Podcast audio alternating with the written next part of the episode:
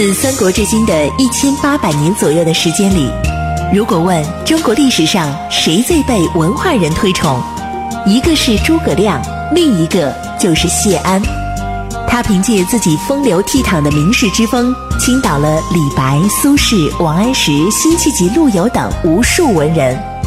不知谢安，不懂中国文人风流；不读谢安，不知传统士文化渊源。大禹茶馆之乱世名相谢安传正在播出。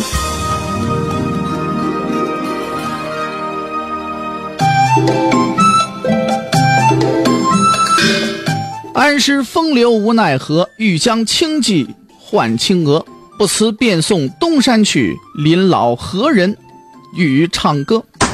今天呢，咱们呀开了一个新的小专题啊。朋友说了，《中国皇帝列传》你才讲了西汉的皇帝，怎么不往下讲去了？别着急啊，咱们呢得一股劲儿一股劲儿的讲，知道吗？哎，现在呢，这个咱们把西汉讲完了。接下来应该是新帝王莽以及东汉的时候了，但是不着急，咱们先放一放，反过身来，咱们呢瞅瞅一个人，谁呢？乱世名相谢安。有朋友说了，刚才你这吟的那首诗“安石风流无奈何”，那安石应该是王安石吧？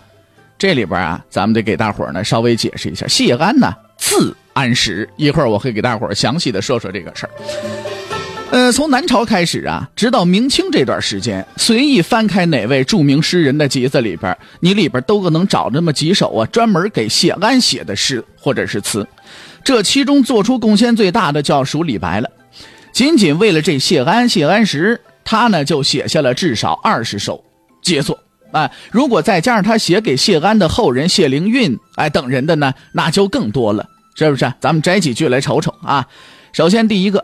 安石在东山，无心寄天下。一起镇横流，功成复潇洒。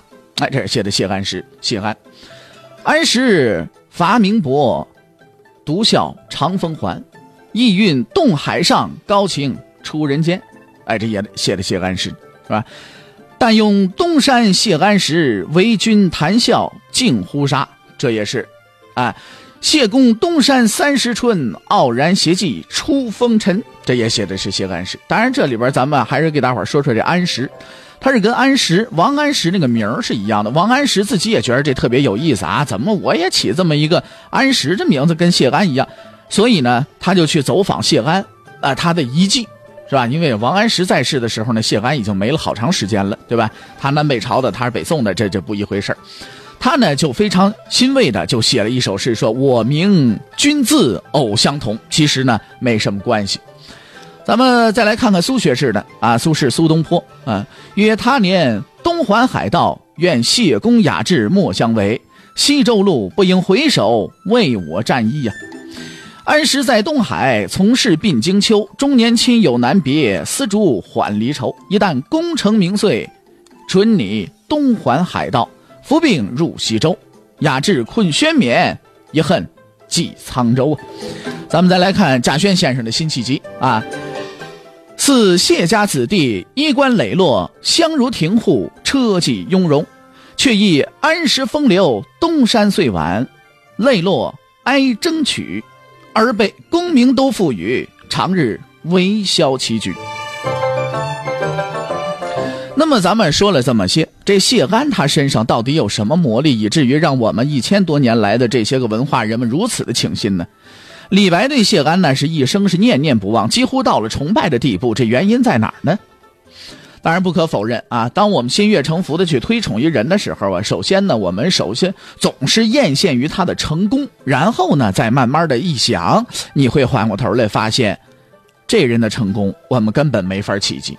其次呢，也是最重要的，这个人总得有那么一种啊，让我们着迷却又与众不同的神奇的特质。于是呢，我们就渐渐的开始钦佩他，啊，倾慕他，甚至崇拜他。每天品味着历史上这些形形色色又混混沌沌的人物们呢，忽然到了谢安这儿，朋友们，我跟你们说，真的是咱们我给大伙儿详细一讲，大伙儿会啊张大嘴巴。为什么呢？一个人的人生居然可以这样的完美，谢安。成就了所有人都梦寐以求的不世之功，但是却又始终保持着一片真性情，从容于由于险恶的官场，但那脏水始终也没能溅到他身上来。这需要什么样的智慧和策略？谢安隐居了快二十年，然后又做了二十六年的官隐居的时候，他是一代风流名士；做官的时候，他又是一代风流宰相。风流当中，他从从容容挫败了权臣桓温的篡位阴谋；风流当中，他潇潇洒洒的就指挥了淝水之战；风流当中，他为东晋主持了十年大局，国家安定，百姓乐业，竟让那个乱世出现了一个小康时期。风流当中，他功成名遂，却又急流勇退，把个功名权位丢弃的跟垃圾一样。如果大伙儿觉得这些还不够，那么谢安还是一位大书法家。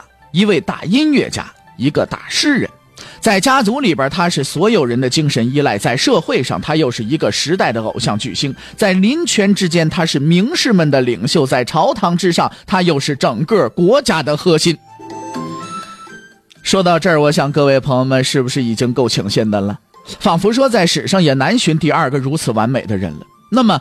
我们不妨就先避开眼前这尘世的纷扰，一起咱们回到那个风流的时代，跟随着谢安的轨迹，咱们就来说说他精彩的故事，细细的品一品谢安的人生。